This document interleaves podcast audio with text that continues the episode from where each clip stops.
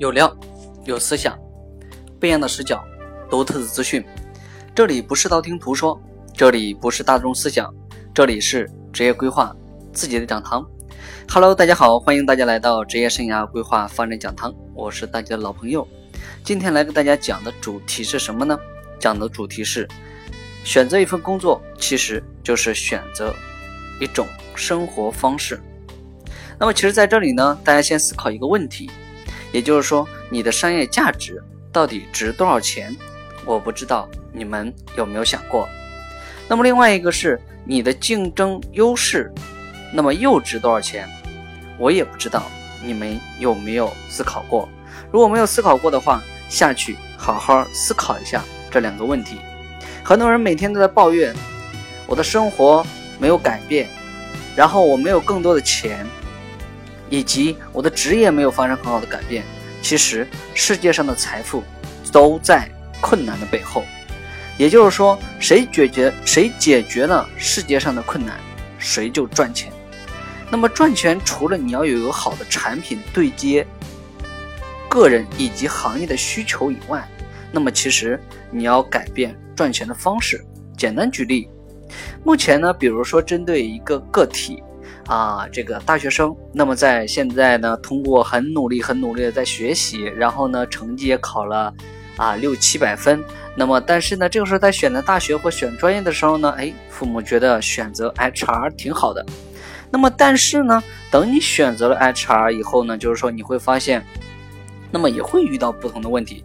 那么，人力资源呢，它有六大模块，对吧？薪酬、绩效啊，招聘、员工关系、培训、组织发展。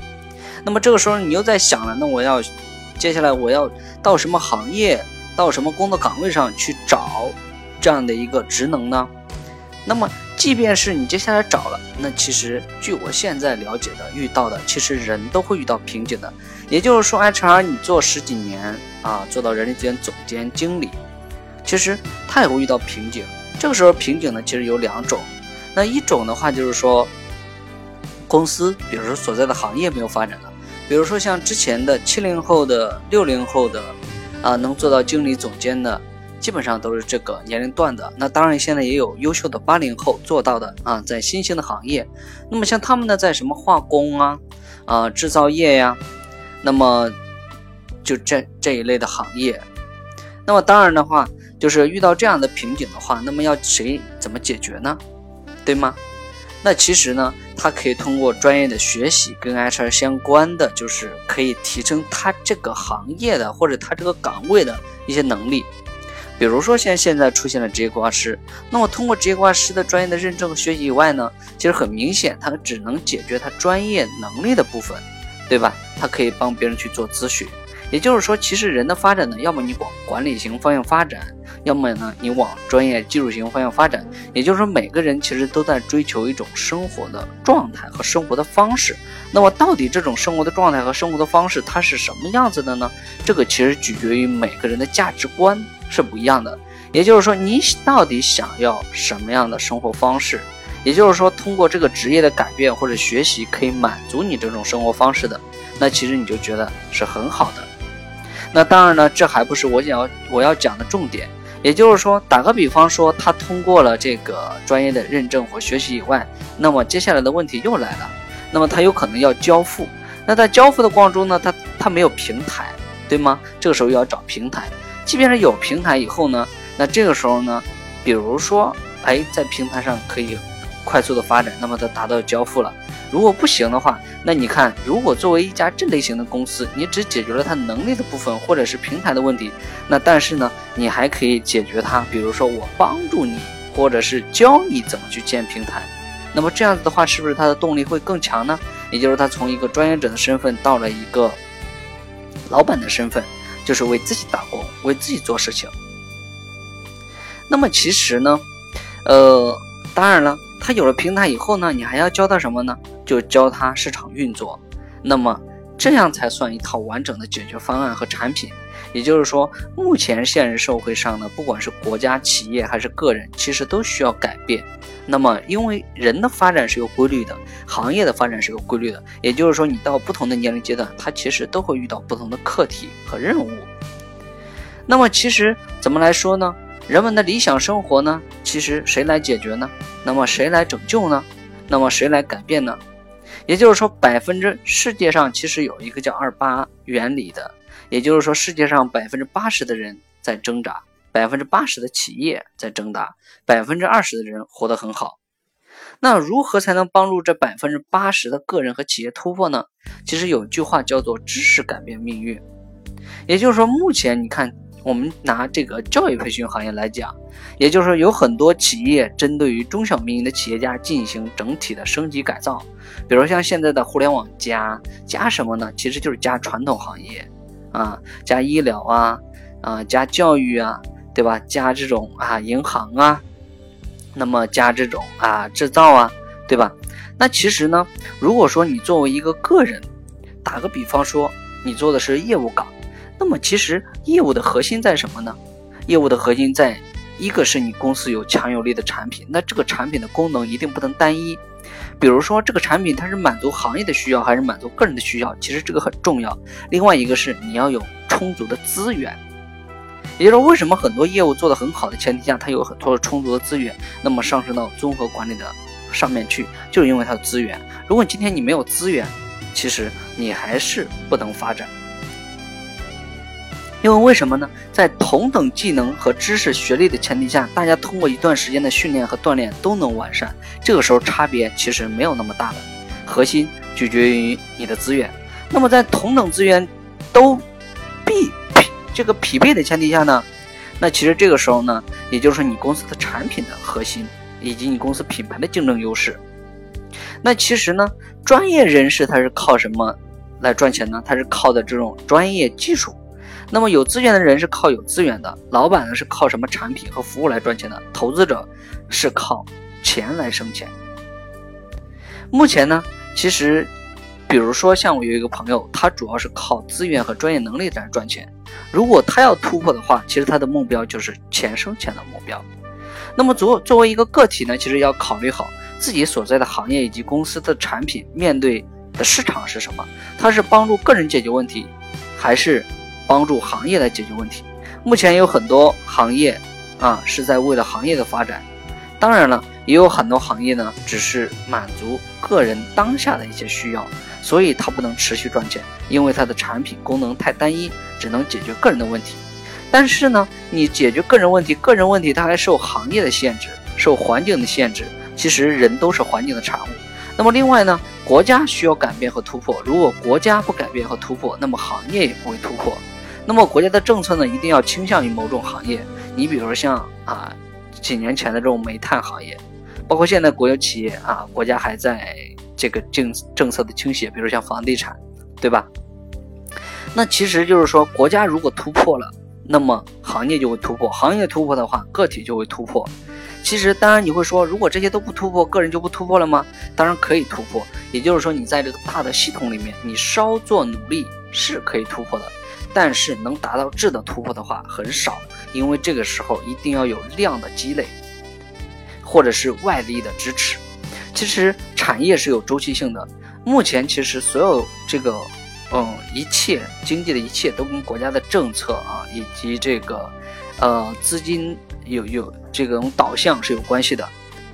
那么另外一个呢，就是如果说你所在的这个行业和公司，其实解决谁的问题，那么谁就决定你的身价和见识。简单举例好吗？比如说现在你是一个超市的理货员，那么你解决的是什么呢？你解决的就是一个产品货物摆放的问题。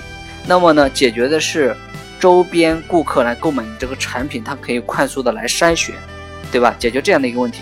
那如果说呢，那你的价值是什么呢？你的价值就是理货理的好一点。然后，所以呢，同样，你看，你你面对的人群就是你那个小区周边的。中国有上上千千万万的超市，那么在所有上千万的超市里面的所有的理货员，那相对之下量很大，就是你们的同样工作八个小时、十二个小时，那么其实产能没有那么大的，所以你的薪资会就那么高，所以没什么突破，没什么发展。那么另外一个，比如说。你现在是一家公司的财务管理，那么你解决的是公司财务管理的问题。那么，但是这家公司它到底是什么类型的公司呢？比如说它的行业的地位又是怎么样子的呢？所以呢，也决定了你未来的地位和价值。如果现在是一你是一家金融机构的信托经理，对吧？你解决的是你的用户钱生钱的问题，那么你的地位和价值就会比前者回报快。另外一个呢，你赚的是百分之八十的人的钱，那么信托经理其实是在。帮百分之二十的人赚钱，前者是在帮百分之八十的人解决问题，靠解决问题来赚钱。其实你的劳动决定了某种程度上面的赚钱方式。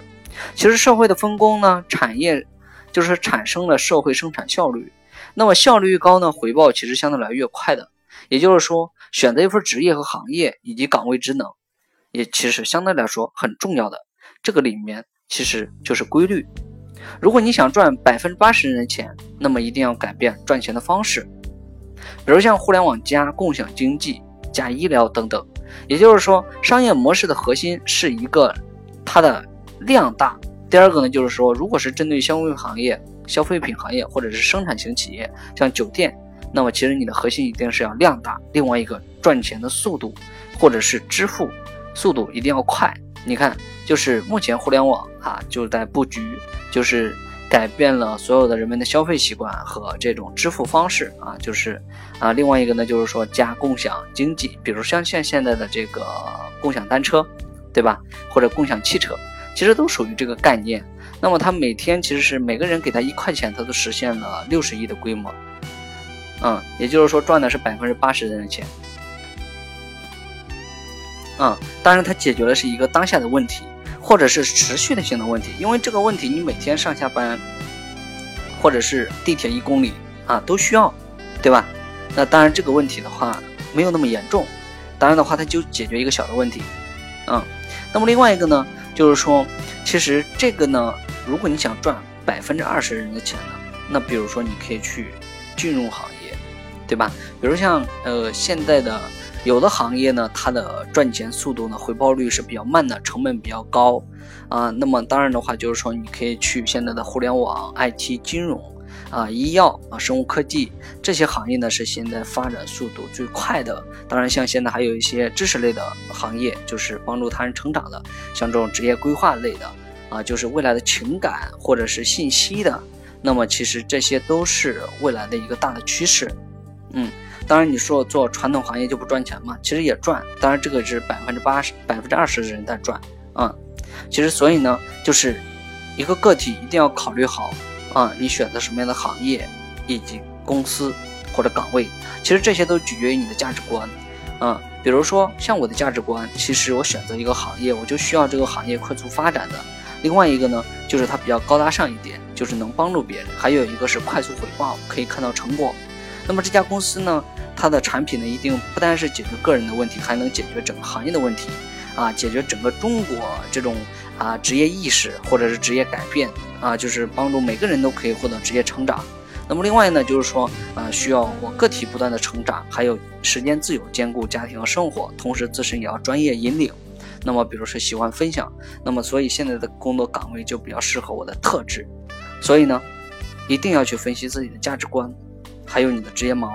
啊，就是你想要的一种生活的状态，所以就是选择一份工作，就选择一份生活的状态。好了，今天就是以上的分享啊，就是大家可以呃，就是自己去分析一下自己的价值观啊，分梳理一下自己现在所在的行业是否跟自己想要的这种啊内心是否匹配。如果不匹配的话，尽快去找到适合自己的。好，今天就是以上的分享，谢谢大家的收听，下期见。